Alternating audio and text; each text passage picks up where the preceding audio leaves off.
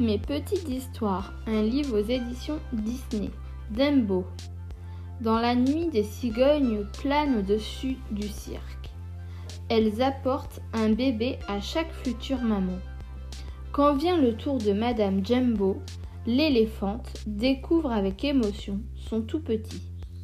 Tout à coup, l'éléphanto secoue la tête et déploie ses immenses oreilles. Aussitôt, les autres éléphantes se mettent à ricaner. Vous avez vu ses oreilles? Ce petit est ridicule Furieuse, Madame Jumbo les fait taire. Puis elle câline son bébé, blotti entre ses pattes. Mon petit Dumbo, personne ne te fera de mal. Je te protégerai, lui chuchote-t-elle.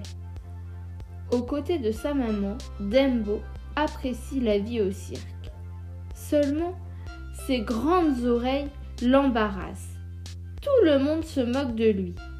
Un jour, des enfants viennent même l'embêter dans son enclos. C'en est trop pour Madame Jumbo. Folle de rage, elle jette des bottes de paille sur ses vilains enfants. Mettez-la dans une cage pour qu'elle se calme, ordonne le directeur du cirque. Séparé de sa mère, Dembo est désespéré, révolté par tant d'injustice. Timothée, un souriceau, console le petit éléphant. Je vais t'aider à devenir la vedette du cirque, comme ça ils relâcheront ta maman. Le souriceau propose alors au directeur de faire une pyramide d'éléphantes, au sommet de laquelle Dembo bondira à l'aide d'un tremplin.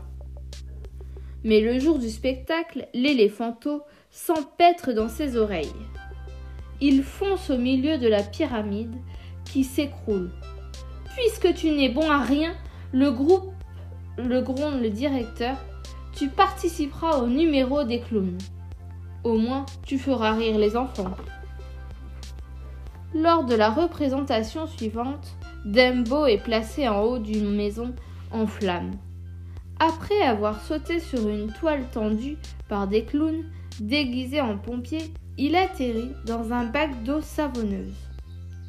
Quelle humiliation Heureusement, Timothée est là pour réconforter son ami. Il lui fait part de son nouveau plan. Avec tes oreilles, tu dois pouvoir voler. Si tu réussis, ça les impressionnera tous. Le lendemain, Dembo essaie de voler, mais il manque de confiance en lui.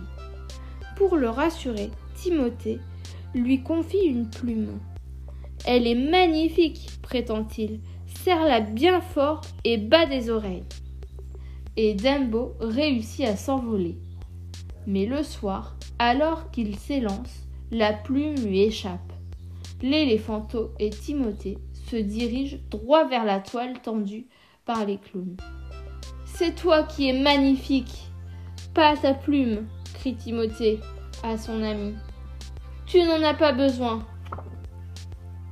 Au moment où il se rapproche du sol, Dembo bat des oreilles et remonte comme une flèche.